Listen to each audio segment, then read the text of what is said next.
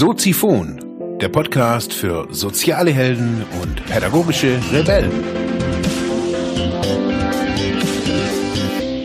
Herzlich willkommen, meine lieben Zuhörer bei Soziphon, dem Sozialarbeiter-Podcast. Mein Name ist Marc Hasselbach und ich freue mich, dass du wieder eingeschaltet hast. Ja, herzlich willkommen, meine lieben Zuhörerinnen und Zuhörer.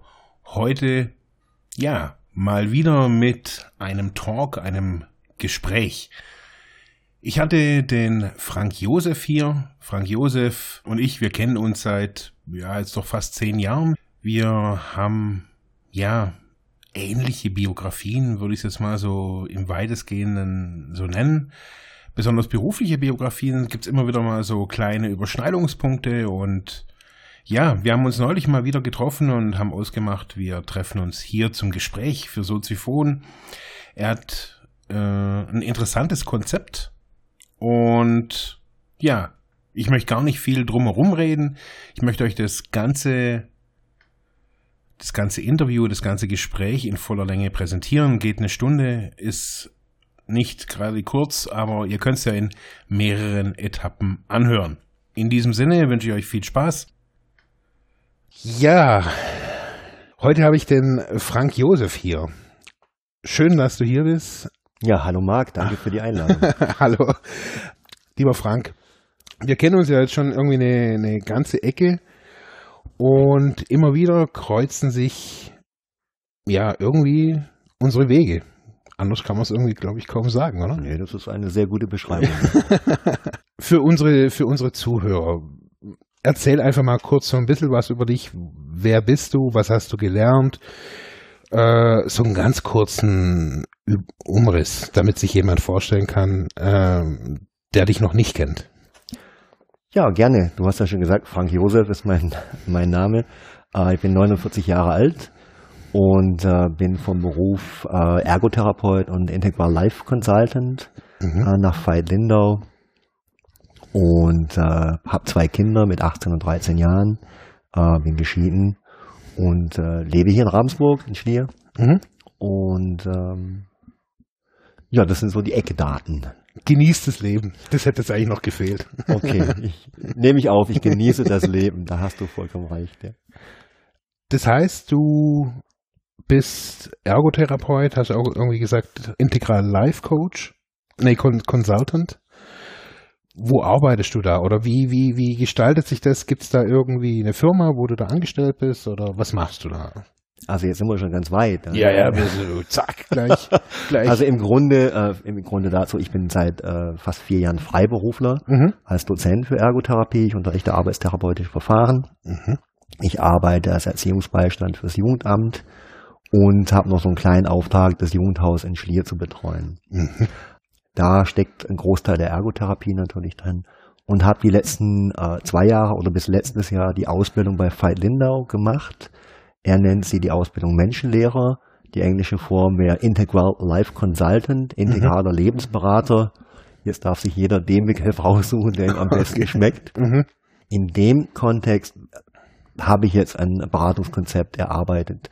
Da kommen wir noch drauf. Mhm. Das Abstinenzcoaching, mhm. was einfach mein Schwerpunktthema äh, ist. Okay. Diese freiberufliche Schiene erinnert mich natürlich so ein bisschen so an mich. Mhm. Wieso?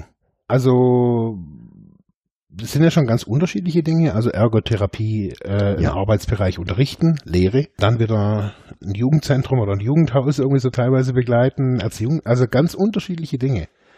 Da hast du recht, auf der einen Seite ganz unterschiedlich, aber auf der anderen Seite auch Dinge, die sich verzahnen. Mhm. Erziehungsbeistand fürs Jugendamt sind Jugendliche ja, äh, ich unterrichte sehr junge Leute. Ja, in der Ergotherapie sind halt doch Menschen Anfang 20. Äh, ah ja, okay. Ja, das sind wenige Umschüler über die Jahre. Mhm. Ähm, eine private Ausbildung.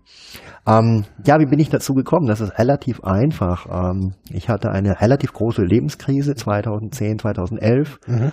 Ähm, ähm, ein OP ist nicht gut gegangen, äh, der hat mich körperlich so ein bisschen eingeschränkt, meine Ehe war zu Ende, es gab die Scheidung lag an und mit meinem langjährigen Arbeitgeber war es auch nicht mehr so prickelnd. Das heißt, ich hatte einfach mal einen Cut. Mhm. Ich hatte einen richtig guten Cut. Mhm. und habe dann die erste Zeit genutzt, um mich zu sammeln. 2012 war so eine Art Sabbatical-Jahr für mich. Ich sage das immer ganz gerne. Aber es war tatsächlich so, es war ein Jahr des Innehaltens, Rückschau halten mhm. und aus dem heraus auch wieder anfangen zu arbeiten. Okay. Und bin dann eigentlich über diese Arbeitssuche mehr oder weniger durch Zufall in diese Freiberuflichkeit gekommen, weil ein Dozent gesucht wurde. Mhm. Und dann war das sehr attraktiv für mich, freie Zeiteinteilung, ja, also da gibt's ja sehr viele schöne Dinge, das kennst du auch. Mhm. Freiberuflich hat auch attraktive Seiten. Auf jeden Fall. Und so bin ich da reingerutscht und äh, dann kam natürlich eins zum anderen. Ich habe weitergesucht, äh, wo könnte ich arbeiten. Es gab die Empfehlung mit dem Jugendamt und ich habe gemerkt, wow, das fühlt sich alles ganz gut an. Ich fühle mhm. mich da gut aufgehoben. Ähm, konnte auch alles, was ich bis dahin so gelernt, erfahren hatte, sehr gut umsetzen. Mhm. Ja, ich habe einen sehr breiten Horizont. Ich habe viele Handwerksjahre im Ursprung mal gemacht, habe äh, als Krankenpfleger gearbeitet, also habe einen sehr, sehr breiten Background. Mhm. Nicht nur sozial, sondern querbeet. Ich habe in meinem Leben relativ viel mhm. gemacht. Ja. Und das ist natürlich da super. Mhm. Ja, weil ich da sehr viel einbringen kann, sehr viel Erfahrung einbringen kann, ähm, sehr viel Menschenkenntnis vielleicht auch einbringen kann. Und ähm, ja, letztendlich habe ich mich sehr wohl gefühlt. Ja. Ja, das war diese Freiheit war das Hauptargument für mich. Ja. Mhm. freie Zeiteinteilung. Nach der Trennung war es ja auch so, dass wir äh, Betreuungszeiten hatten. Und die konnte ich natürlich super abdecken. Wenn die Kinder zwei Wochen bei mir waren, hatte ich da Zeit für die Kinder. Ja. In den anderen zwei Wochen habe ich dann mehr gearbeitet. Okay. So also so hat sich das entwickelt. Okay. Diese Krise ist ja irgendwie häufig so, dass man so in so einer in so einer Krise, dass dann irgendwie alles gleichzeitig kommt. Also Familie, Job, bla bla bla. Also ist bei mir irgendwie auch. Gab es da irgendwas, irgendwen, äh, wo du sagst, hey, daran konnte ich mich damals festhalten? Das ist eine spannende Frage. Ähm, ich habe mich damals sehr auf mich zurückgezogen. Mhm. Also für mich war das ganz wichtig, erstmal innezuhalten. Mhm. Und äh, ich bin in dem Jahr das erste Mal in den Camino gegangen zum Beispiel. Und ja. das sind ja Dinge, die man jetzt nicht mit vielen Menschen macht. Mhm. Ja, du gehst alleine auf den Pilgerweg. Und das war für mich sehr wichtig. Für mich war das eine wichtige Quelle, erstmal innezuhalten und nach innen zu lauschen. Mhm. Was ist da eigentlich passiert? Ja. Schau es dir mal in Ruhe an und dann geh weiter. Mhm. Und dann natürlich nach und nach auch Gespräche mit Freunden, ähm, also ganz unterschiedlicher Natur. Aber da wirklich achtsam, Step by Step wieder mhm. ähm, ins normale alltägliche Leben zu kommen. Okay. Ähm, so in deinem, ich weiß, bei Freiberuflern ist es natürlich immer schwierig, von einem Arbeitsalltag zu sprechen. Aber gibt es irgendwie so was in, in dem, bei, in dem Bereich Job, nennen wir es mal Bereich Arbeit, was, ähm, was so raussticht, raussticht, wo du sagst, hey, das, das mag ich richtig, das finde ich richtig geil. Ja, das ist klar. Das ist sehr einfach. Das eine ist die unterschiedlichen Herausforderungen, mhm. weil es einfach meiner Person entspricht. Ich bin jemand, der schon sein Leben lang super neugierig ist, unglaublich viele Interessen hat. Mhm. Das heißt, ich bin nicht so ein ähm, Master in einer Dimension, ja, dass mhm. ich also so Doktor, Professor für eine spezielle Sache bin, sondern ich glaube, ich bin sehr, sehr breit aufgestellt. Mhm. Sehr, sehr großer Interessenhorizont. Und das ist natürlich in dem Moment fein für mich, unterschiedliche Aufgaben zu haben. Und das eine haben wir schon gesagt, die Freiheit. Die Freiheit der Zeiteinteilung genieße ich immer noch sehr. Mhm. Wobei ich in den letzten zwei Jahren ähm, auch durch verschiedene Testverfahren sehr viel um mich erfahren habe. Also mhm. ich bin jemand, dem tut es auch ganz gut, Strukturen zu haben. Okay. Und jetzt zum Beispiel, der Unterricht hat feste Zeiten. Mhm. Ich kann zwar drumherum, die Skripte, die Unterrichtsvorbereitung, da bin ich frei. Aber mhm. es gibt bestimmte Tage, wo ich an bestimmten Orten sein muss. Ja. Und das ist eine Mischung, die mir mittlerweile am allerbesten gefällt. Also nicht total frei, ja. Ja, sondern eine gute Mischung. Mhm. Es gibt Strukturen, in denen ich ähm, integriert bin, kann das aber frei äh, für mich vorbereiten, nachbereiten und so weiter.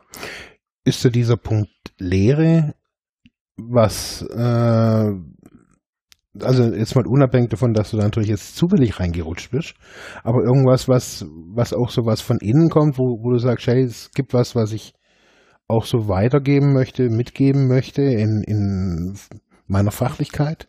Unbedingt. Ähm, natürlich nicht im ersten Moment. Mhm. Ja, ich habe natürlich im ersten Moment Arbeit gesucht. Ja. ja, ich bin wieder auf die Beine gekommen und äh, merke aber jetzt, ich gehe auch auf die 50 zu, weißt du, Ähm, weißt du. ich bin, ich bin da fein mit. Ja. ja. Ähm, ich merke aber, es kommt etwas Neues in mein Leben, dieses äh, Weitergeben. Mhm. Natürlich bin ich noch jemand, der immer lernt. Ich habe noch eine Ausbildung gemacht, immer wieder. Ich gehe auf Fortbildung. Also ich mag auch noch viel aufnehmen. Mhm. Aber dieser Aspekt, all das, was ich bisher in meinem Leben gemacht habe, erfahren habe, jetzt auch weiterzugeben, ähm, das ist eine andere Qualität, als Mhm. nur Geld zu verdienen. Ja. Das ist jetzt nicht nur der Dozent. Da kommt natürlich auch das Abstinenzcoach-Konzept dazu, wo nicht nur meine ergotherapeutischen Sachen gefragt sind, sondern da schlägt sich auch ganz klar meine Vita nieder. Okay. Und da kann ich einfach auch weitergeben. Oder möchte auch weitergeben, ja.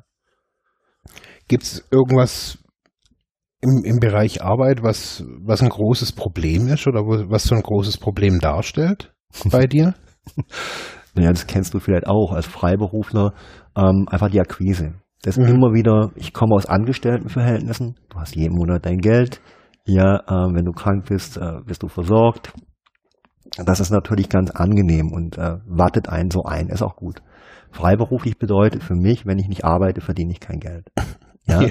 Und wenn ich nicht dahinter bin, habe ich keine Arbeit. Ja. So. Und das ist für mich heute auch noch Lernfeld. Ich war mein Leben lang nur angestellt. Mhm. Und das hast du, also ich merke, ich habe das so verinnerlicht. Ja. Ja, irgendjemand schafft die Rahmenbedingungen, ja, und dann kriegst du Geld dafür. Mhm.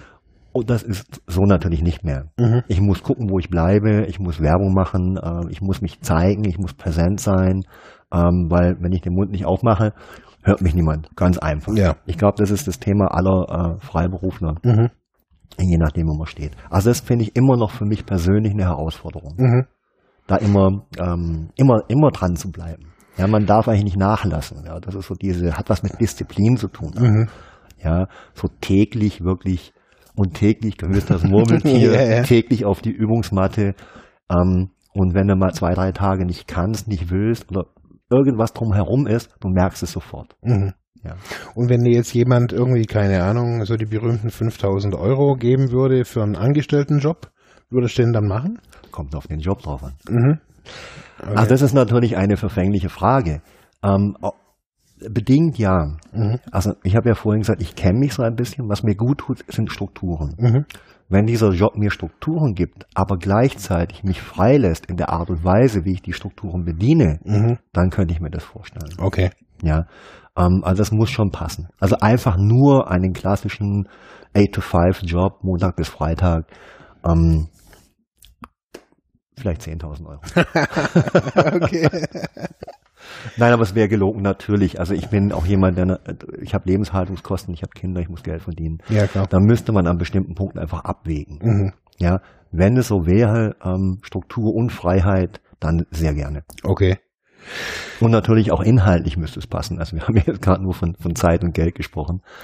Aber es müsste natürlich auch ähm, Vom nicht- Thema her passen. Ja, natürlich. Ja. ja also einen Job möchte ich nicht machen. Mhm. Nicht mehr.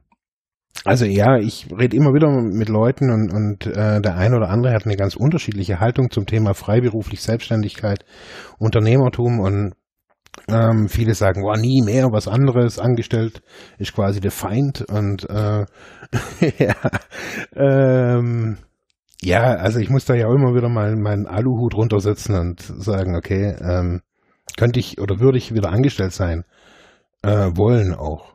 Ähm, Finde ich manchmal eine ganz interessante Frage. Ich denke, das ist eine, was man sehr individuell klären muss. Mhm. Also ich mag es auch nicht verteufeln. Ja. mit Sicherheit ist nicht jedes Angestelltenverhältnis eine gute Alternative zu einer Freiheit. Ja. Mhm. Ähm, aber das pauschal zu sagen, fände ich einfach dumm und sehr eng gedacht. Mhm. Gibt es so eine, in dem, was du tust, also da du natürlich unterschiedliche Dinge tust, gibt es da so ein, sowas wie so eine Art Credo, einen roten Faden, eine Message, eine Botschaft, wo man sagt, okay, das ist der Frank? Also das meiste, was ich höre, ist, dass ich mich auszeichne durch eine unbändige Lebensfreude. Mhm. Das ist etwas, was mich, was ich glaube, überall durchzieht. Ähm, ich habe mal so einen Spruch übernommen, Life is good. Ja, das Leben ist gut, immer. Und äh, im Grunde ticke ich so. Und im Grunde gehe ich viele Fragestellen so an, Fragestellungen so an. Ähm, ob das jetzt ein Credo ist oder eine Haltung. Mhm. Ja. Und ich denke, das ist etwas, ähm, ein unglaubliches Vertrauen ins Leben mhm. letztendlich, ja. Also zu, grundsätzlich zu sagen, das Leben ist eine gute Sache. Unbedingt. Mhm. Unbedingt. Das ist mit Sicherheit eine, eine Grundhaltung.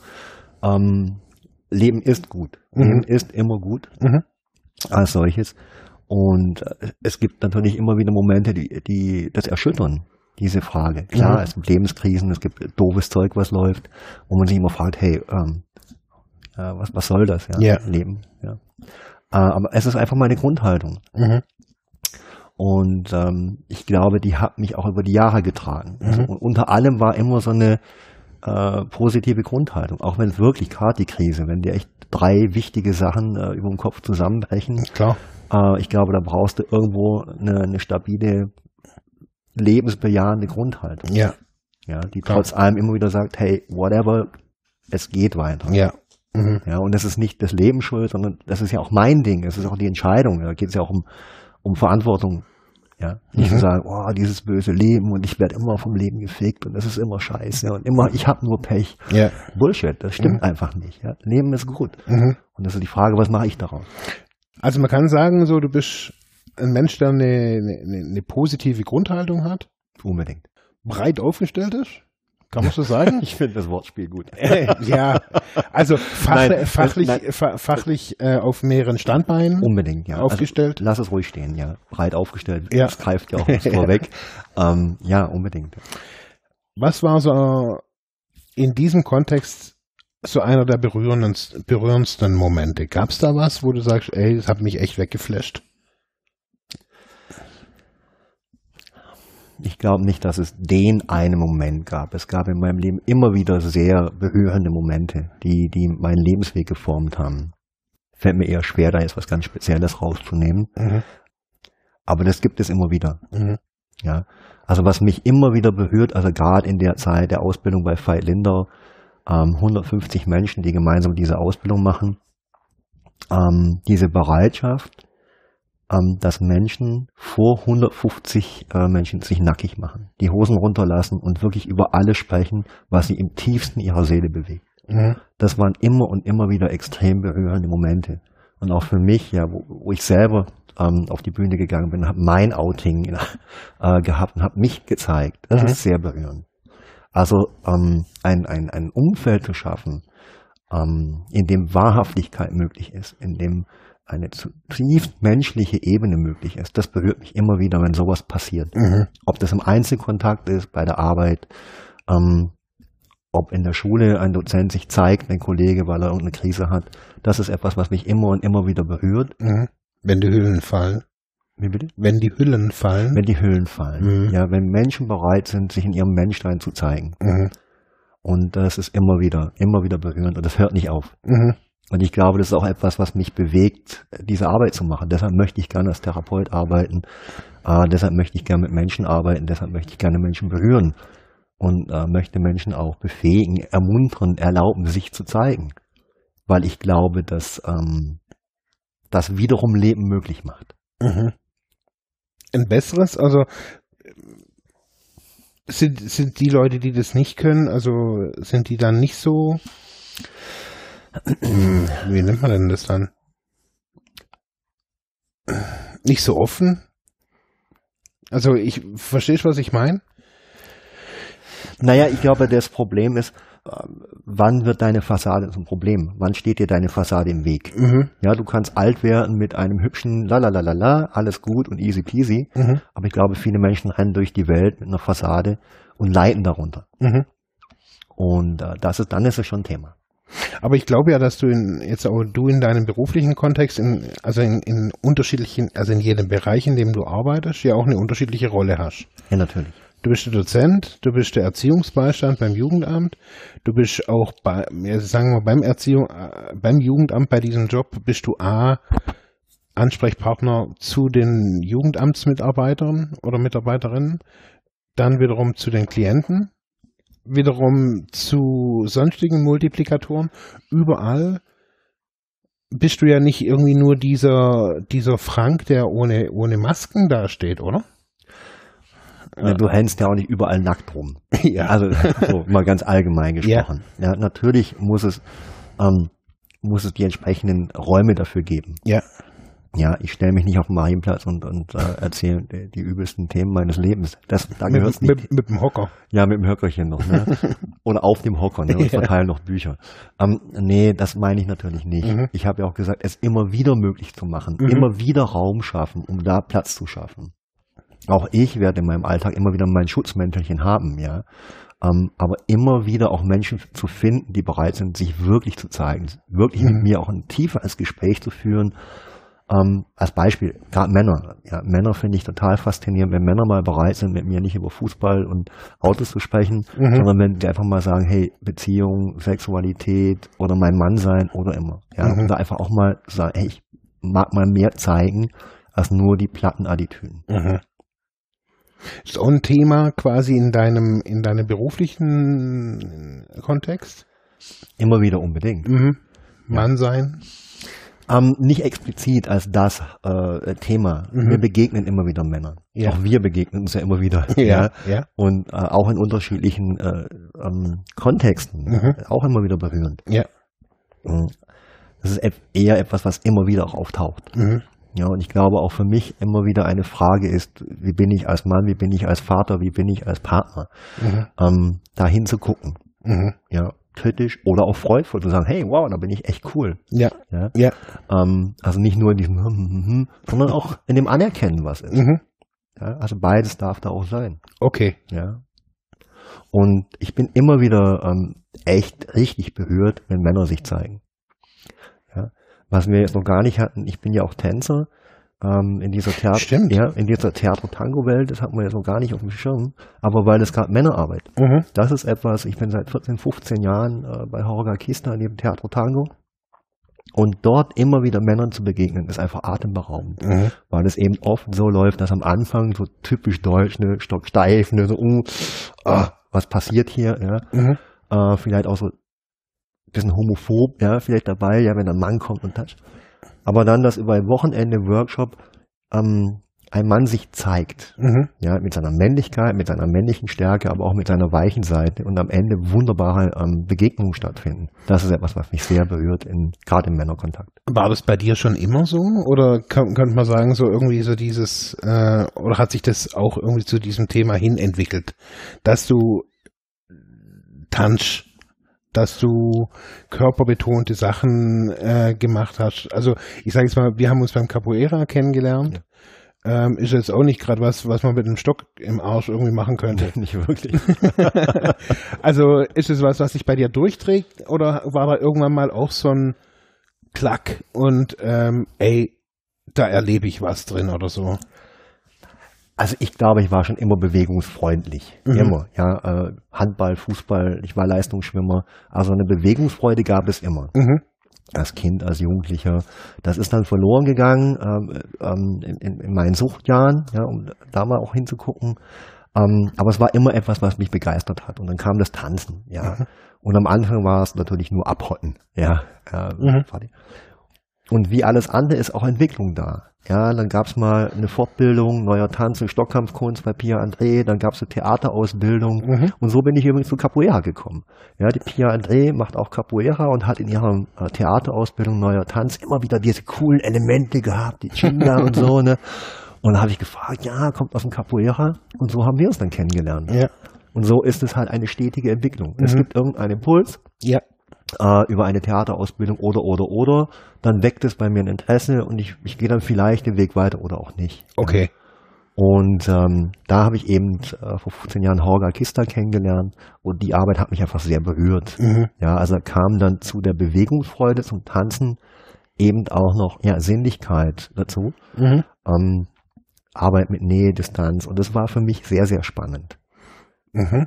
Besonders glaube ich ja, oder mal, also so, nehme ich das ja selber auch wahr, äh, in, in so einer Gesellschaft, wo das ja das Mannsein noch eher noch ein bisschen preußisch manchmal so geprägt ist, nenne ich es jetzt mal so.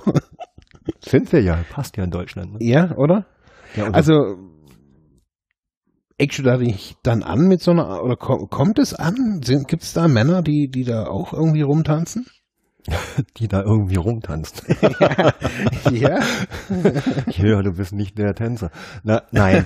ähm, Nein. Nein, du bist Capoeirista. Ich meine, ich, ich Ja. weiß, dass du dich bewegst. Das ist nicht das Mhm. Thema. Ähm, das kommt drauf an, wo du dich bewegst. Mhm. Ja, es gibt eine, die Männer sind nicht so sehr vertreten. Wenn du auf Tanzfortbildung gehst oder auf Tanzevents, da sind immer maximal ein Drittel Männer. Mhm. Ja, äh, in der, in der äh, Ausbildung bei Veit Linder auch. Ja, oder in diesem ganzen Kosmos sind mehr Frauen. Mhm. Ähm, aber zum Glück immer mehr Männer. Ja. Ähm, und ich finde zum Glück deswegen, weil es eine Welt ist, wo Männlichkeit nicht verneint wird. Mhm. Ja, also wo Männer, ja, also im Augenblick läuft gerade ganz viel mit diesem Hacker. Ja, das finde ich sehr cool, ja, diese, diese Kriegstänze. Ähm, aber gleichzeitig auch Weichheit äh, zugelassen wird. Mhm. Ja, dass man nicht mehr sagen muss, ich bin entweder oder. Sondern natürlich bin ich Mann mit Power und, hm, aber Mhm. ich bin eben auch zart und mit Tiefgang. Mhm. Ähm, und das findest du in unterschiedlichen Feldern. Okay. Natürlich gibt es Bereiche, wo ich schräg angeguckt werde. Mhm. Ja, wo dann äh, manche sagen, äh, was geht denn mit dem? Ja. Ja. Ähm, aber das braucht mich ja nicht äh, interessieren. Ich kann einladen. Ich kann da sein und kann sagen, hey, you are welcome. Mhm. Ja, komm rein, tanz mit, schau es dir an, probier es aus. Und oft, das habe ich vorhin gesagt, habe ich eben Männer erlebt, wo es einfach so ein bisschen Klick macht. Ja, die merken, wow, äh, hier passiert nichts Schreckliches. Mhm. Da tut sich nur noch eine andere Seite auf. Indem du, liegt es hauptsächlich daran, indem du einfach nur das lebst, was dir halt auch Freude macht? Ich glaube, das ist ein ganz wesentlicher Faktor. Mhm. Ähm, unbedingt. Mhm. Ja. Aber beim Tanz ist Salsa. Wenn ich Salsa tanze, wir nehmen nochmal eine Baustelle rein. Ne? Ja. Ähm, aber da ist es so. Ich glaube, dass einfach die Lebensfreude, die Begeisterung Menschen mitreißt. Mhm. nicht das Erklären. Ja, ich kann dir eine halbe Stunde erklären, boah, Salsa ist toll und super für die Hüfte und macht viel Spaß und bla bla blub. Und dann guckst du mich mit großen Augen an und denkst, aha, lass mal reden. Mhm. Äh, wenn wir aber anfangen tanzen, dann kann das dich begeistern, weil du es siehst, du riechst, du spürst. Mhm. Ja, es kann dich mitreißen. Okay. Nur Worte ist da, glaube ich, schwierig. Mhm. Also ich habe ja äh, vor, ist ja jetzt auch schon äh, zwölf Jahre her, ähm, als ich in Brasilien war, da habe ich ja auch so diese, diese südamerikanische Tanzerei da mal live mitgekriegt. Samba. Genau. Samba. Ja. Ähm, hab da allerdings auch so ein bisschen die Männer angeguckt. Das ist auch ganz interessant. Also es gibt ja so, da gibt's ja auch so die coolen, wie hier auch so. Das sind so die, die in die Disco gehen, sowas von cool sind, dass sie sich auch nicht mehr bewegen. und, und dann ist die Party vorbei und dann gehen sie ganz cool wieder. Ähm, es gibt aber auch ganz viele Männer, die da voll abgehen. Das hat mich total verwundert, weil ich dachte immer, das wären eigentlich hauptsächlich die Frauen. Aber da waren so gute Tänzer. Und da habe ich so auch gemerkt, so dass sich das, diese Männer wiederum, die getanzt haben, hatten auch jetzt, sagen wir, eher so die Neigung zu uns, zu, zum Capoeira. Also die, die haben da, sind da mal dabei gestanden, haben mitgeklatscht. Die hatten so ein Grundfeeling. Kann man sowas lernen? Also um da mal ganz kurz, äh, wenn wir schon dabei sind. Ich glaube, man kann alles lernen im, im, im Leben, generell. Mhm. Ähm, da gibt's ein, die, die Afrikaner sagen ja so, wer gehen kann, kann tanzen und wer reden kann, kann singen. Mhm. So einfach ist das. Mhm. Und ich glaube, wenn du es so einfach hältst, funktioniert das auch. Mhm. Wir neigen in Deutschland ein bisschen dazu, nicht nur in Deutschland, ähm, aber wir neigen oft dazu so, wir müssen erst was lernen, wir sind sehr im Kopf. Ja. Ja, das, wir müssen es verstehen und müssen lernen und müssen zig Kurse machen. Mhm. Ähm, ich neige eher dazu zu sagen, hey, lass, lass uns einfach Spaß haben. Ja. Lass es uns einfach tun. Mhm. Ja. Und ich glaube, wenn ein, ein Fünkchen Begeisterung für etwas kommt, Mhm. ja, nicht alles muss dich touchen, ja, so, aber wenn du jetzt irgendwie Capoeira siehst und du merkst, oh ja, mm, mm, und das juckt so ein bisschen, dann Mhm. bin ich mir sicher, dass du da auch hinkommst. Okay. Dass du es auch lernen kannst. Mhm. Ja. Ähm, wenn jetzt jemand das nicht hat, und das ist ja auch okay, ja, dann ist es vielleicht was anderes. Aber generell denke ich, dass jeder Mensch fast alles lernen kann. Okay. Sogar Capoeira. Sogar, sogar ich habe das geschafft. Ja. ähm, also, du machst schon einen Haufen Zeugs. Kann man so mal so zusammen äh, zu, mal kurz überschlagen. Vom Tanzen, Salsa, Körperbewusstsein, Capoeira, auf jeden Fall mal bei mir ab und zu. Alle Schaltjahre mal. ähm, Höre ich da, höre ich da Kritik? Nein, nein, nein, nein, nein. Ich, glaube, Ähm, ich komme wieder mal. Ich komme wieder. Dann Ausbildung hast ganz viele gemacht.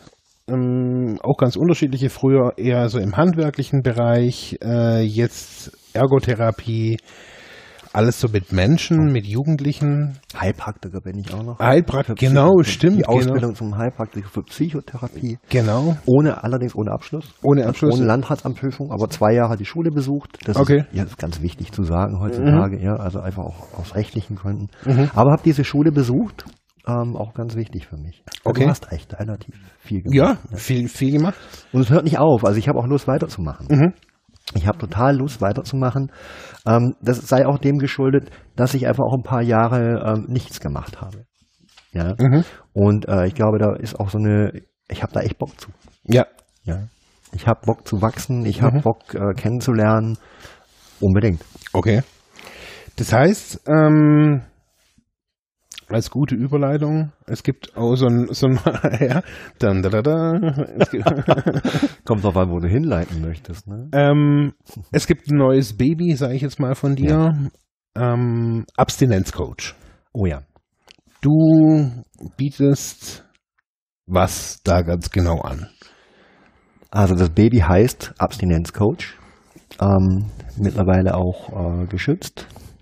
Ähm, steht eigentlich für ein Beratungskonzept. Mhm. Das ist die einfachste Form. Ja. Abstinenzcoach ist ein Beratungskonzept, in dem die vielen Dinge, wie du schon gesagt hast, letztendlich ihren, ihren Sammeltopf finden. Ähm, ich habe äh, sehr lange rumgemacht in den letzten drei Jahren über die Ausbildung zum Coach. Ähm, es war eine lange Suche. Ich möchte integraler Lebensberater werden. Ich möchte eine Beratervermittlungsagentur machen. Mhm. Ja, also ich habe mir viele Gedanken gemacht. Ich wollte ein Hartz-IV-Coaching anbieten. Also es war, ich war da sehr kreativ und habe versucht, das, was ich in den Jahren gelernt habe, irgendwie auf den Punkt zu bringen. Mhm. Und in diesen ganzen Findungsprozessen über die Ausbildung, wo ja auch sehr, sehr viel um Marketing geht, um Positionierung, Mhm. um Zielgruppenfragen, äh, was ist deine eigentliche Essenz oder deine Hauptding, kam dann einfach auch, wo komme ich her? Mhm. Und ein äh, ganz großes Thema, was wir hier auch noch gar nicht haben, ist, dass ich selber seit über 20 Jahren abstinent lebe Mhm. ähm, und damit natürlich eine riesen zeitliche Kompetenz habe. Okay. Und in der ganzen Ausbildung auch immer das Thema war, was ist deine Hauptkompetenz? Und eine meiner Kompetenzen ist, über 20 Jahre richtig zufrieden abstinent zu leben, gelebt zu haben, zu leben und immer Mhm. noch dabei bin. Und so kamen dann die verschiedenen Aspekte der Ergotherapie, also dieses Also Activities of Daily Life, Coaching, das hat sich irgendwo zusammengeformt. Ganz kurz mal so um, um äh, vielleicht Verständnis halber. Abstinent bedeutet, ähm, du trinkst kein Alkohol, Genau, äh, du nimmst keine Drogen, genau. Ähm, du rauchst nicht oder hast, hast du mal geraucht? Ja, ja. das ist schon fast nicht mehr wahr. Ja. Ähm, ja, ja, ich seit 13 Jahren nicht mehr, seit Mhm. meine Tochter geboren wurde. Ja, okay. Also completely äh, ohne Gift. Completely, ja, außer, nee, der, außer, außer der Feinstaub hier. ja, und der Kaffee, ne? Das ist so Koffein. Ne. Nein, also ich bin abstinent vor Ja. allem vom Alkohol. Ich habe eine, eine Suchtkarriere mit Alkohol vor allem. Mhm. Habe 95 äh, Langzeittherapie gemacht. Und ähm, da begann der Weg. Also da war auch dieser Cut. Okay. Also vorher habe ich ähm, zehn Jahre im Handwerk verbracht, habe unterschiedlichste Dinge gemacht. Und mit dem äh, mit 95 hat einfach neu ein Reset stattgefunden. Und da hat es auch begonnen mit der Ergotherapie, die Sozialorientierung und so weiter und so weiter. okay. Die Sozialorientierung gab es schon früher. Ich habe meinen äh, Zivildienst in der Psychiatrie gemacht. Mhm. Ähm, das war mir ganz wichtig. Aber dann einfach nochmal ein paar Kurven genommen. Okay. Und über die Ergotherapie ging es dann weiter. Ja, und das ist natürlich etwas, was mich seit 20 Jahren natürlich unglaublich begleitet. Natürlich, klar. Ja, Mhm. ich habe äh, hier in der Fachklinik Rahlenhof gearbeitet, äh, Langzeittherapie, alkoholabhängige Männer, habe ein Arbeitsprojekt mit Substituierten hier in Ravensburg gemacht. Also es gab immer Kontakt zur Psychiatrie, immer mit Schwerpunkt auf Suchterkrankungen. Und wie ich es vorhin schon gesagt habe, letztendlich kam dann auch äh, in diesem, wo möchte ich hin, war Mhm. klar, das ist eine meiner Hauptkompetenzen. Ja. Ja, da kenne ich mich einfach aus. Ja, ich komme aus einer Familie mit Suchtstrukturen, habe sie selber an der Backe, Mhm. ähm, habe äh, professionell damit gearbeitet. Und ich glaube, es wäre so ein bisschen lächerlich geworden, wenn ich jetzt äh, mit diesem Background gesagt hätte, ich werde jetzt Business Coach. Oder Mhm. Change, weißt du so. Ja, da, ja. Darum ging's. Also Mhm. welche, welche Bereich ist für mich? Ja. Ja, und Change Management im Sinne eines Unternehmens ist nicht meins. Mhm. Ich glaube, da würde ich mich irgendwie lächerlich machen. Okay, ja, weil es nichts mit dir zu tun hat. Exakt, das hat nichts mit mir Mhm. zu tun. Und ähm, bis ich mich da zurechtgebogen habe, äh, bin ich alt und grau. Ne? Das Okay. macht keinen Sinn. Nee, also das war so. Und ähm, interessanterweise, ich wollte erst nicht mehr mit Suchten arbeiten. Mhm. Das war auch so ein Prozess. Ähm, Lag woran? Ähm, weil das letzte Projekt mich echt sehr berührt hat. Mhm. Ja, also es war einfach so, dass oft Leute weggestorben sind. Äh, der Drogenbereich ist einfach derbe. Ja. Ja, das ist nochmal eine andere Nummer als beim Alk. Mhm. Und da sterben die Leute auch weg. Ja. Aber äh, es, es fühlt sich anders an. Mhm. Und ähm, ich habe so gemerkt, ich möchte nicht mehr so nah an der Straße arbeiten. Mhm. So, so nah an diesem Ultraleid. Ja, Ja. das ist so, ich wollte woanders hin. Dann war klar, okay, Thema Sucht im weitesten Sinne ist immer noch mein Thema und so kam das dann so ein bisschen zu dem Thema Mhm. Abstinenz, ja, dass ich eigentlich Lust habe, äh, total motiviert bin, schon noch mit Menschen zu arbeiten, die äh, Thema damit haben, Mhm. wo auch immer, die aber richtig Bock drauf haben, ihr Leben in dieser abstinenten Idee zu rocken. Okay. Dann habe ich gemerkt, okay, das ist es. Mhm. Ja, und so kam dann auch die Idee zu, zustande, Abstinenz-Coaching anzubieten. Okay. Ähm, also das heißt, zu dir können Leute kommen, die also was ist Abstinenzcoaching? Also nochmal, im Grunde ist es eine Beratung. Es ist eine Beratung, wie jede andere Beratung auch. Mhm. Aber eine kostenpflichtige, oder? Es ist eine kostenpflichtige Beratung Mhm. im Augenblick noch. Ich hoffe, äh, ich greife da mal ein bisschen vor. Mhm. Ähm, ich hoffe, äh, Kostenträger ins Boot zu holen, ähm, dass die Abstinenzberatung genauso ein St- Standbein werden kann wie die Suchtberatung. Mhm. Ja, das ist ja oft eingebunden, Caritas, Diakonie, wie auch immer. Das wäre so out of the box gedacht, da Mhm. möchte ich gerne hin. Äh, warum? Ähm, mir geht es um eine Grundhaltung bei der ganzen Idee. Ähm, allein schon die Formulierung, nimm den Suchtberater, ja, äh, Abstinenzberatung. Mhm. Ich, ich möchte woanders hin mit dem Thema. Ich möchte den Fokus auf was anderes richten. Ich möchte wegkommen, immer auf dieses, auf diesen pathologischen Blick der Erkrankung zu gucken, Ja. die Suchterkrankung, die Suchthilfe, Mhm. Hinzugucken, was bedeutet richtig gutes abstinentes Leben. Ja. Ja, also es ist eine Grundhaltung. Also ist es dann quasi sowas wie eine Lebensberatung mit dem Schwerpunkt oder mit dem äh, mit dem Label an der Seite Abstinenz? Also da, das ist so der, der rote Faden? Nun ja, was ist Suchtberatung? Ist Suchtberatung eine Lebensberatung? Ich war in meinem Leben nur zweimal beim Drogenberater. Ich, also so skurril das klingt, also aber ich habe von Suchtberatung eigentlich gar keine Ahnung, weil mein Suchtberater damals eine totale Flöte war.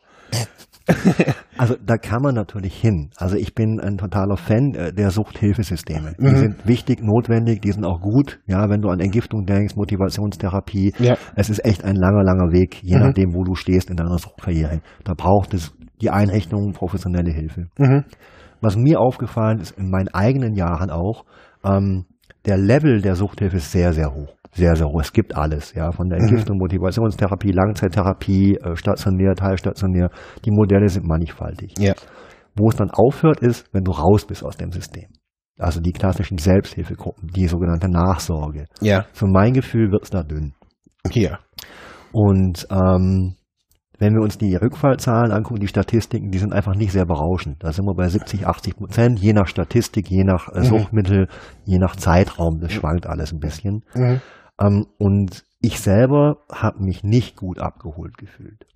Ja, also mir hat keiner erklärt, wie, wie funktioniert Abstinenz richtig gut. Man hat mir Mhm. gesagt, also Alkohol böse, böse, Mhm. mach das nicht mehr. Mhm. Ähm, bis zu einem bestimmten Punkt ist das auch richtig. Ja. Aber irgendwann stand ich dann da, hatte die Therapien gemacht und habe mein Leben gelebt. Mhm.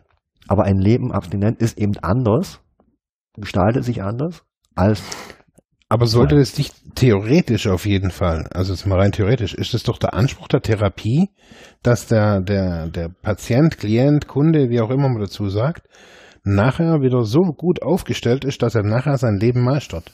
Oder? Also ich glaube, die Basis wird geschaffen.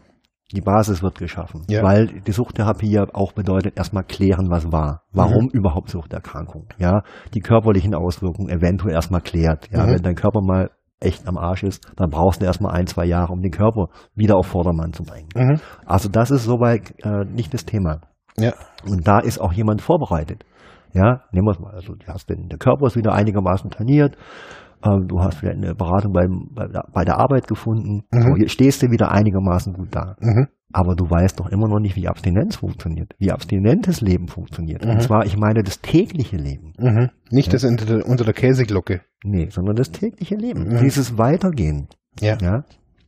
Und ähm, es gibt so viele Themen, die einfach auf, unter den Tisch fallen. Mhm. Weil natürlich gibt es etwas Krankheits-, Suchtmittelbedingt, dass Menschen rückfällig werden. Mhm. Ich habe auch, ich persönlich habe aber auch den Eindruck oder habe es auch so erlebt, dass viele Themen in dieser Nachsorgephase einfach nicht angesprochen werden. Ja. Ja, die sind nicht präsent, sind aber im, mit der Suchterkrankung einfach Thema. Mhm. Und da habe ich mich oft allein gefühlt. Ähm, und es gab keine coole Vision. Ja. Ich habe niemanden gehabt, der mir eine richtig geile Vision geschaffen hat, wie abstinentes Leben richtig lecker sein kann. Mhm. Ja, ich habe ja auch so einen Slogan, Abstinenz ist sexy. Mhm. Das hat mir keiner so erklärt. Und darum geht's, da geht's doch hin. Ich Ja. glaube, dass Menschen langfristig, also wir sprechen jetzt von, von suchtkranken Menschen. Ja, Mhm. Ich glaube, dass suchtkranke Menschen nur dann langfristig wirklich richtig glücklich abstinent sind, wenn, wenn auch jemand da ist, der diese Abstinenz füllt mit Mhm. Inhalt, der das lebendig macht, der sagt, wie kann das Spaß machen? Mhm. Ja, wie komme ich da auch an und wie habe ich ein gutes Standing? Okay. Ja, ich erlebe oft viele, die sind so, oh, ich bin so krank, die werden immer leise und das ist so ein Stigma, die wirken, als ob sie so eine Last auf den Schultern haben. Mhm. Ähm, Finde ich gruselig. Mhm. Ja. Ja, ich, ich erlebe das oft gruselig. Ich war jetzt auf einem, auf einem Seminar, da war eine Diabetikerin, das ist genauso eine anerkannte Erkrankung wie eine Suchterkrankung. Die saß auf dem Seminar, ihr Handy hat gebimmelt, da hat die ihre Spritze ausgepackt, hat sie gespritzt. Da hat kein Mensch irgendwas thematisiert. Das ist Mhm. halt so. Mhm. Locker. Erlebst du, also ich erlebe das bei Suchtkranken nicht so. Gar nicht. Ja, null. Nee. Also Mhm. diese Selbstverständlichkeit, ja, da gibt's halt eine Erkrankung, mit der bin ich halt, aber ich rocke mein Leben trotzdem. Mhm. Und das ist für mich der Punkt. Okay. Und ich glaube, dass da unglaublich viel Potenzial ist in der Arbeit der, der Suchtnachsorge. Aber haben das so die, die Großträger, nenne ich sie jetzt einfach mal, haben die das noch nicht, oder die, die, die bestehenden, haben die dies, das ist ja ein Markt. Also ich habe ich habe ja mit einem befreundeten Therapeut gesprochen, ja, da war die Reaktion, das sollten doch eigentlich die Selbsthilfegruppen leisten. Und auch Mhm. die Nachsorge. Die gibt es ja auch, Marc. Das ist Mhm. ja nicht das Thema. Äh, ich sage ja nicht, dass die das nicht tun. Mhm. Aber meine Erfahrung ist, dass es da einfach dünner wird. Mhm. Viel, viel dünner als, nimm die Prävention. Ja, also in der, Mhm. in der, ja, die Schulen, überall gibt's Prävention, dass es erst gar nicht so weit passiert. Ja. Dann kommt die Entgiftung, wenn du dann doch dran bist und so weiter und so weiter. Mhm. Und mein Gefühl ist einfach, danach hört's halt auf. Ja. Die Selbsthilfegruppen werden immer dünner. Wenn du Berichte liest, in Berlin machen zig Häuser zu, weil kein Nachlauf ist, die, die Eltern Suchtkranken sterben weg. Mhm. Also es gibt auch so einen Generationswechsel und Junge kommen nicht nach. Warum kommen die nicht nach? Also wenn ich mich an meine Selbsthilfegruppe Abende erinnere, also mit Abstinenz ist sexy, hat das nichts zu tun. Nee. Ja, und mit Lebensfreude und mit ich, mit einem Selbstbewusstsein, mit einem guten, geilen Auftreten. Mhm. Das hat eher was mit Verstecken zu tun, Mhm. still und heimlich. Wir kleine Gruppe, wir treffen uns dann mal im Wald und gehen mal wandern. Pff, aber so wir. Ich hab- nicht, nicht nur, ja, natürlich nicht nur. Ja, ich will das nicht pauschalisieren. Mhm. Aber das ist oft ein Thema. Ja. Also ich habe vor, ist schon wieder zehn Jahre her, habe ich mal einen Vortrag gehalten, auch über Selbsthilfegruppen und er hat gesagt, so bevor, also ich habe ja auch Jahre äh, ewig gesucht, um da mal irgendwas zu finden, wo mal ein bisschen abgeht und eben nicht sich bloß irgendwie versteckt wird und er hat gesagt, ich habe mir irgendwie, für mich waren Selbsthilfegruppen immer irgendwie Leute, wo sich irgendwie Männern, Männer in, in Strickpolundern treffen, Hornbrillen und über ihre sexuellen Probleme reden. Das war für mich das Bild von Selbsthilfegruppe. Jahrzehntelang, ohne Scheiß. Also, Dann warst du schon einen Schritt weiter. Die haben immerhin über Sexualität geredet. ja. Na, das ist ein gutes Thema. Ja. Ähm, ich greife das mal auf. Ja. Ich glaube tatsächlich, dass sehr, sehr viele Männer wieder rückfällig werden, weil sie in ihrer Abstinenz nicht offen und ehrlich über ihre Sexualität sprechen können. Mhm. Ähm, und ich glaube, das ist ein großes Thema. Mhm. Weil wenn du es gewohnt bist mit Alkohol, du weißt, wie du mit Alkohol funktionierst in deiner Sexualität oder auch nicht funktionierst, however, Ja. und das bricht dann weg, Mhm. ist niemand da, dir erklärt, wie wird deine Sexualität lebendig ohne die fünf Weizen oder die Flasche Jackie im Kopf. Ja, also, Ja, das ist kein Thema. Ähm, Also ich glaube, wenn da ein Mann einfach ist in der abstinenten Zeit, der mhm. keinen Zugang dazu findet, ja, ähm, ja, das ist doch, ja, ja wenn der sagt, oh, der greift dann eher wieder zu seinem Weizen, weil er mhm. weiß, dann werde ich tolle Sexualität, also vordergründig, ja, ja. haben. Ja, ist natürlich mhm. eine Milch, Milchmädchenrechnung. Aber ich finde, das ist schon eines dieser Themen, mhm. wo oft nicht ehrlich aufrecht hingeguckt wird. Ich glaube auch, also bei mir auch nicht während der Therapie. Also da war auch, das war da auch nicht irgendwie so, es war vielleicht schon ein bisschen Thema, aber nicht so, wie ich, also die Brisanz, ich, ich, ich, ich sehe die Brisanz, die, die, äh, nicht nur im Suchtbereich. Natürlich. Ähm, aber ich habe mich so gerade so gefragt, äh, wie war das denn eigentlich bei uns bei der Therapie? Ich meine, das ist auch schon mal, mal äh, 17 Jahre dann her. Bei mir, krass. Ähm, yeah. Ähm, da sind wir bei einem wichtigen Thema. Ja, feiern. Geil, 17 Jahre. Ja. Guck mal, ich bin seit 95. Das sind Jahre. Geil. Ja. Ja, hier, das wird man echt mal nicht nur so, hey, das haben wir richtig geil auf die Reihe gekriegt. Ist so. Ja. Und ja, ich wollte nur, ich wollte, ich wollte nur gerade sagen, so eben, dass das, glaube ich, so ein, ein, ganz großes Thema ist. So das, das, das, ob, äh, wie gehe ich damit nachher um? Weil, man ganz ehrlich, äh, ich habe bis zu meiner Therapie vor 17 Jahren gar nicht gewusst, wie das ist, nüchtern überhaupt irgendwas zu haben. Ich habe alles, jegliche Erfahrung in meinem Leben war irgendwie drogeninduziert. Alles. Alles. Also inklusive Sex. Und äh, wenn man dann irgendwie rauskommt und ähm, man weiß es zwar theoretisch, also worauf es ankommen würde, aber wie läuft's denn dann draußen? Also ich, ich war, ja, ich war da, glaube ich, überfordert als Mann. Ja, das ist ja nicht ungewöhnlich. Mhm. Es ist einfach nicht ungewöhnlich. Mhm. Und ähm, da steckt eben das Thema Rückfall. Mhm. Sexualität nicht nur das eine. Wir können sagen, alle Tabuthemen sind da schwierig. Mhm. Ja, also über Arbeit reden wir viele. Ja, ja. Jeder Sozialarbeiter, das ist so. Mhm. Aber intimere Themen, mhm. ja, da könnte auch Spiritualität zum Beispiel ein Thema sein. Ja, das ist nicht unbedingt so das Thema. Ja? Römisch-katholisch, ne? aber was ist deine eigene Spiritualität? Mhm. Könnte auch ein Thema sein. Ja? Sind dann so die die Leute, die du da ansprichst, so als als Zielgruppe, nennen wir es jetzt mal Ziel oder Bedarfsgruppe, sind es so die Leute, die sagen, okay, hey, ich erkenne jetzt mal, wenn man von der Eigenmotivation ausgeht, ich erkenne, dass Abstinenz, weitere Abstinenz ein ganz, ganz wichtiges Thema ist in meinem Leben? Oder wer, wer ist so deine Zielgruppe? Was, was sind das für Leute, die zu dir kommen? Also ich, ich glaube, also in diesem Prozess, ich sehe für mich drei Gruppen. Mhm. Ja, die eine sind, wo wir jetzt auch gerade viel darüber gesprochen haben, der, ich sag mal, die klassischen Suchtkranken, die in die Abstinent wollen und müssen. Mhm. However, ja, das mhm. sei mal dahingestellt. Ähm, und gleichzeitig Menschen sind, die Bock drauf haben, diese Abstinenz richtig gut zu rocken, denen es einfach nicht nur reicht, ihr Suchtmittel oder ihr Thema wegzulassen. Es muss ja nicht nur Alkohol, Drogen, es kann Esssucht, was auch immer. Die sagen, da muss noch mehr sein. Mhm. Ja, ich will nicht einfach nur weglassen, sondern ich will das auch wieder füllen. Mhm. Ja, das ist eine Gruppe. Mhm. Mm, die andere Gruppe habe ich für mich so rausgefunden, sind die Konsumkritiker die, oder die Konsumverweigerer, also Menschen, die ihr eigenes Konsumverhalten kritisch hinterfragen wollen. Mhm. Ja, die jetzt vielleicht nicht unbedingt äh, eine, eine, eine Suchterkrankung im Vordergrund haben oder auch eine Therapie brauchen, mhm. die aber aufgrund vielleicht von einem Lebensereignis oder was, was auch immer ja. merken, wow, da levelt sich gerade hoch. Ja. Und das ist egal welches Thema. Mhm. Ja, Im Grunde geht es äh, um Menschen, die merken, in meinem Leben gibt es ein zu viel. Ja. Zu viel Alkohol, zu viel Arbeit, zu viel Mindfuck, zu viel Sex vielleicht mhm. auch, ja. Also wo ein irgendetwas zu viel wird mhm. und man das gern kritisch äh, hinterfragen möchte. Und wenn du mal äh, überlegst, was Abstinenz bedeutet, ist erstmal nur ein Weglassen. Mhm. Ja. Alles andere ist ja gesellschaftlich äh, benannt, aber eigentlich bedeutet es nur mal weglassen. Mhm. Und da zu gucken. Ja. Okay. Also da kritisch das eigene Konsumverhalten zu hinterfragen. Mhm. Also das heißt, die, die Grundidee des Abstinenz-Coachings ist einfach die, ähm, wir gehen aus von dem weniger ist mehr, von weglassen. Nicht mhm. vom gesellschaftlichen immer mehr, mehr, mehr, mehr, sondern mhm. einfach mal bewusst, wir reduzieren mal. Okay. Und das als Zugewinn mhm. verstehen. Und die dritte Gruppe, Ähm, das hat jetzt, ja, wären für mich Menschen, die auch Lust haben, so zu arbeiten. Mhm. Also die sich entscheiden, ich möchte nicht Suchtberater werden, sondern ich möchte eigentlich lieber Abstinenzberater werden. Okay. Ja, das Mhm. finde ich für mich viel zielführender. Mhm. Das wäre nochmal eine dritte Gruppe. Okay.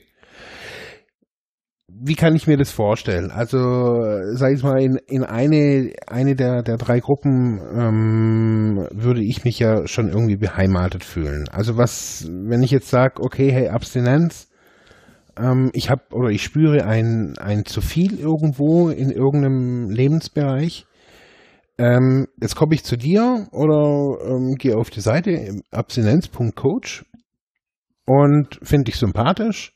Was kriege ich so bei dir? Was, was ist so nette Gespräche oder? Auch. naja, also ähm, was bekommst du? Du ko- bekommst im Grunde eine klassische Beratung, Mhm. wie das viele Coaches, Berater auch haben, ja. Heilpraktiker. Ähm, es beginnt immer bei mir mit einem Erstgespräch, Mhm. Um einfach zu klären, ob dein erster Eindruck auch tatsächlich dem Realen entspricht. Mhm. Ja, es kann ja sein, die Website ist toll, was du da liest ist toll, und wenn du mich eine halbe Stunde kennenlernst, dann merkst du, nee, also ich kann mit dem nicht, die Chemie stimmt nicht. Ja. Das ist immer der, der erste Schritt.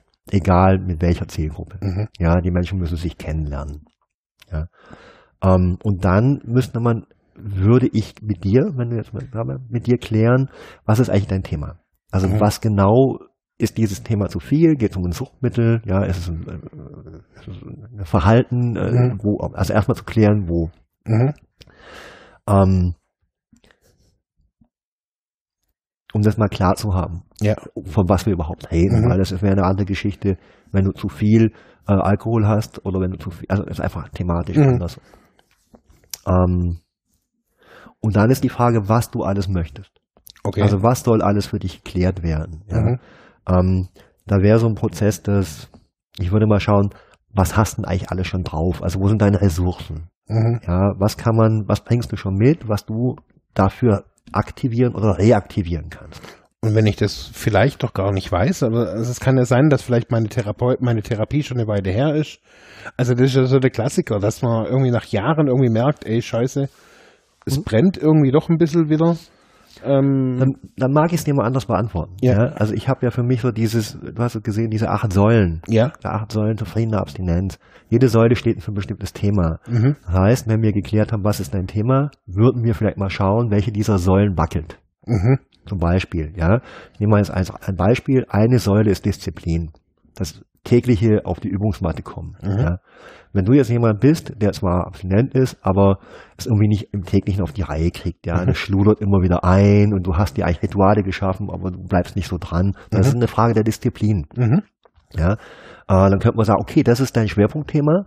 Ja, aber wir können, okay, wie kann ich dich unterstützen, dass du wieder diese Disziplin mehr in dein Leben integrierst? Ja, okay. Ja, dann müssen wir schauen, was passt dir gut. Mhm. Ja, ähm, sind es tägliche Anrufe? Ist es ein Mailsystem? Ist es bestimmte Aufgaben? Mhm. Ähm, ist es ein Buddy-System? Ja, gucken wir dir jemand an die Seite zu holen. Mhm. Unter dem Aspekt, wie kriegst du wieder Daily Stuff done? Also wie Okay. kriegst du Disziplin wieder rein?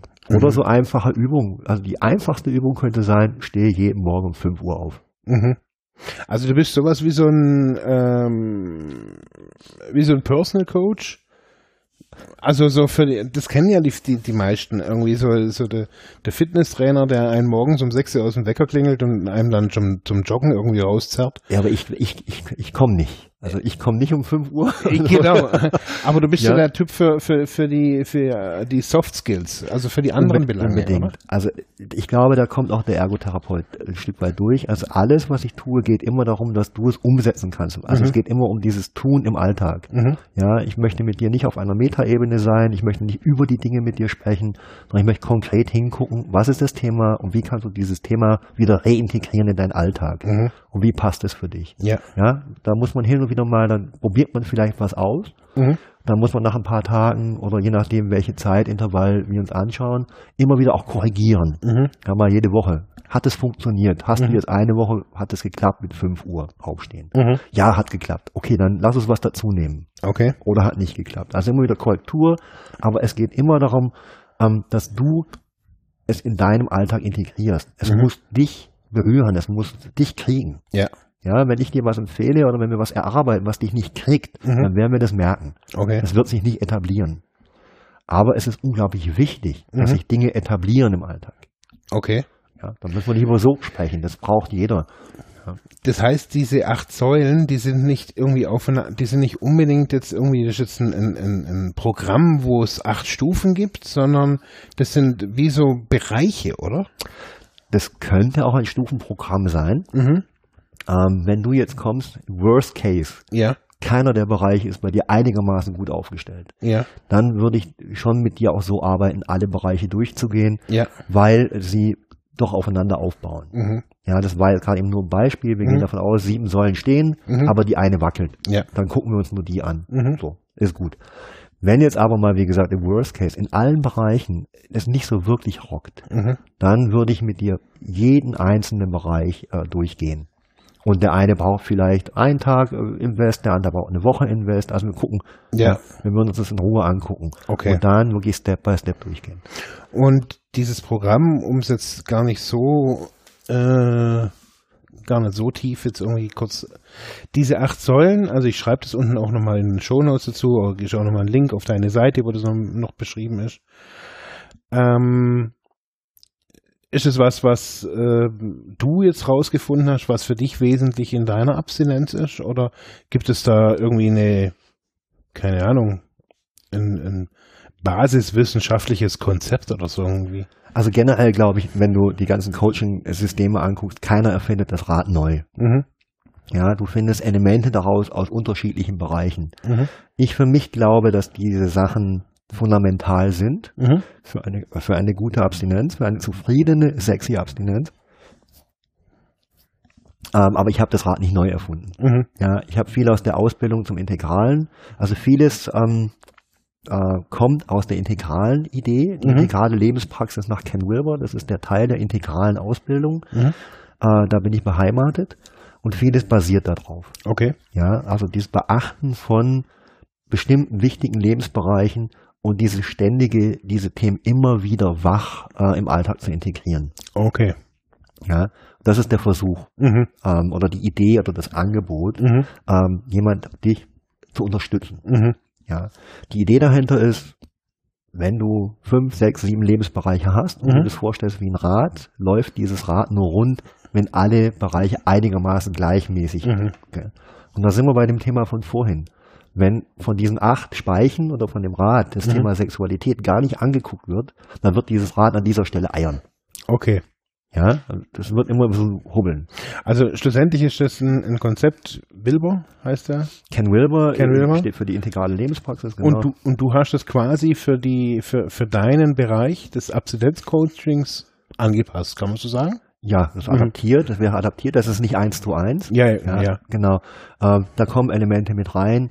Wenn du so siehst, kommen Elemente aus der Ergotherapie rein. Mhm. Diese Aktivitäten des täglichen Lebens Mhm. trainieren. Ja, es kommen äh, äh, Elemente äh, des Heilpraktikers rein, das Wissen um psychologische Hintergründe. Wie tickt jemand? Was braucht jemand? Ja. Ja, es sind ähm, unterschiedliche Aspekte des Coachings mit drin, Mhm. wo ich glaube, dass die so sinnvoll miteinander funktionieren. Okay. Noch ganz kurz ähm, zu dem Abstinenzcoach. Wie sieht das Setting da aus? Also gibt es da, hast du hier ein, ein, ein Büro, einen Raum, ein, eine Praxis mit Yogamatten oder wie, wie bucht man dich? Wo bist du da? Ja, also erstmal machen wir bei dir Capoeira ein halbes Jahr und dann, nein, Quatsch. ne? Nein, ähm, ich äh, arbeite ganz unterschiedlich. Ich habe äh, in äh, Grünkraut im Lichthof die Möglichkeit, Räume zu nutzen. Also es wären praktisch Beratungsräume. Ähm, dort habe ich auch äh, Workshop-Räume. Äh, ich würde via Skype beraten, Mhm. Telefon. Also die ganzen äh, neuen Medien sind möglich. Mhm. Äh, ich komme zu dir, Mhm. würde ich auch tun. Ähm, was auch einen großen Vorteil hat, das Arbeiten im eigenen Umfeld. Okay. Was ich, fällt mir gerade ein, ist Mhm. auch ganz spannend. Und ich komme auch in Einrichtungen Indoor. Mhm. Also da bin ich relativ offen. Okay. Cool. Also ganz modern. Ähm, ich würde noch zu einer Blitzlichtrunde gerne kommen. Und zwar, ohne jetzt ganz viel drüber nachzudenken, auch wenn du die Frage natürlich jetzt schon, schon vorher gekriegt hast. Aber versuch,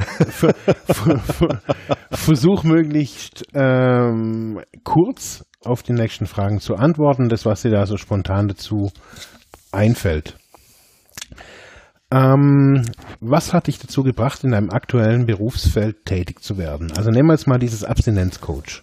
Also ganz klar meine Vita, äh, dass ich seit 95 selber abstinent lebe, mein Erleben damit und im Wesentlichen die Ausbildung zum Menschenlehrer bei Veit Lindau, beziehungsweise die, dieser ganze Ko Kosmos, ähm, der mich seit 2013 begleitet. Mhm. Wesentlich, ganz wesentlich. Was war der beste berufliche Ratschlag, den du jemals erhalten hast? Da muss ich ein bisschen ausholen, ähm, weil das finde ich extrem wichtig. Ähm, ich war ein junger Mann und mein großer Berufswunsch war Instrumentenbauer werden. Und äh, ich war dann, äh, wollte vom Gummi weg, ich wollte Heimumfeld, war auch nicht so toll, ich will Instrumentenbauer werden, war Musiker, ne, war so total. Das will ich werden, war echt mein Traum. Mhm. Ähm, Finde ich heute noch cool. Und dann war ich natürlich relativ knapp und bin zur Beratung gegangen. Und dann war natürlich äh, nur im Mittenwald gab es Ausbildungsplätze damals, 400, 500 Bewerber auf zwei Stellen. Das war natürlich aussichtslos. Und dann war ich bei dem Berater und der hat gesagt, boah, das ist eine coole Idee ich gebe dir den Tipp, ich besorge dir jetzt eine Schreiner- oder Tischlerausbildung, ja, mhm. die machst du drei Jahre, ähm, und dann bewirbst du dich jetzt auch gleich im Mittenwald und dann wird das richtig cool. Mhm. Ja, ich war natürlich doof, ich wollte schnell von daheim weg, äh, mhm. jung und dumm, habe das nicht gemacht. Mhm. Aber wenn ich zurückblicke, äh, war das tatsächlich der beste berufliche Ratschlag, den mir jemals jemand gegeben hat, weil das der einzige war, der mich abgeholt hat, der verstanden hat, was ich will, mhm. der zugehört hat und der sich eine Lösung äh, ausgedacht hat, die wirklich mich abgeholt hätte. Ja. Und das war cool. Und das habe ich so in der Form wirklich nie wieder. Ich habe gute Beratung erlebt, mhm. aber so auf den Punkt und so mich abgeholt, mhm. ähm, da ziehe ich heute noch meinen Hut vor, äh, weil das war echt geil. Cool. Mhm. Was ist deine größte Stärke in deinem Job? Ich bin authentisch und meine unglaubliche Lebensfreude. Mhm. Du kriegst mich so, wie ich bin. Und was ist auch mal auch unangenehmes sein. ich kann manchmal ganz doof sein, aber gut. Okay. Was ist deine größte Schwäche und wie gehst du damit um? Mangelnde Disziplin. Mhm. Ja, das ist tatsächlich immer noch mein Thema. Mhm. Ich habe zum Glück eine Lebenspartnerin, die extrem viel Disziplin hat und die mir immer ganz äh, sanft auf die Füße und woanders hintritt. Das Pendant? Ähm, ja, das Pendant tatsächlich. Mhm. Ähm, nee, also was heißt Schwäche? Ja, das ist da, wo ich am meisten hingucken darf. Disziplin, auch als, als Beruf, als Freiberufler jetzt im, im Gründen, äh, das Abstinenzcoaching, ja. Ähm, Disziplin, Disziplin, mhm. ja, dieses jeden Morgen um fünf auf die Matte. Mhm. Da darf ich ran. Okay. Ähm, was war der wichtigste Schritt, der dich dahin gebracht hat, wo du heute stehst? Definitiv auch 95 meine äh, Therapie, die Abstinenzentscheidung, weil die in der Basis überhaupt alles weiter möglich gemacht. Mhm. Ja.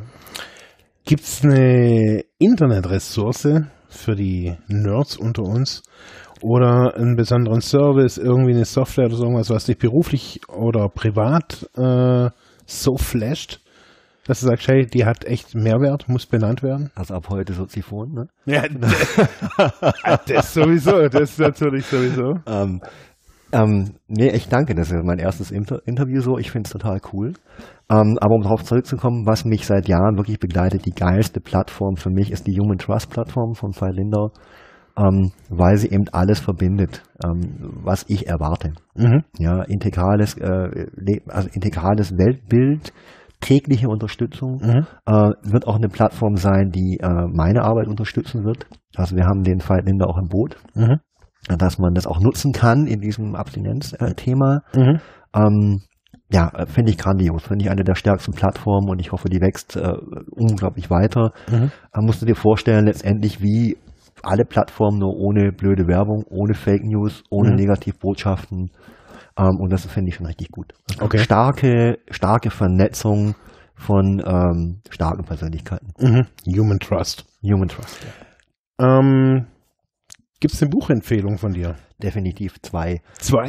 zwei. Ja, mhm. Erich Fromm, weil er mich schon immer, Erich Fromm immer, äh, da vor allem haben oder sein, mhm. finde ich das Wichtigste. Mhm. Gerade in dem Thema Abstinenz, ja, will ich konsumieren oder will ich sein. Ähm, und von Veit Lindau Seelen gevögelt. Das habe ich 2013 gelesen. Und ähm, wegen dem Buch bin ich diesen Weg überhaupt auch gegangen. Okay. Gibt es so einen letzten Tipp, den du mir, meinen Hörern äh, uns allen der Welt auf den Weg geben kannst? Leben hat immer recht. Und Leben ist immer gut. Okay, cool. Ja. Und, und, und. Abstinenz ist sowas von sexy. Abs cool. Ähm, ich bedanke mich für ja, den Mut, das mit mir heute zu machen. Für die, die es nicht wissen, äh, Frank hatte vorhin äh, echt noch ein bisschen Lampenfieber, das erste Interview, äh, das, das, erste, das erste Gespräch. Nee, darf, darf man ja sagen. Ich fand, es, ja. es lief ja jetzt auch echt ganz gut. Dafür möchte ich mich bedanken und ähm, alle weiteren Infos zu deiner Seite abstinenz.coach, wo man dich findet, deine Buchempfehlungen und so weiter gibt es natürlich unten in den Show Notes.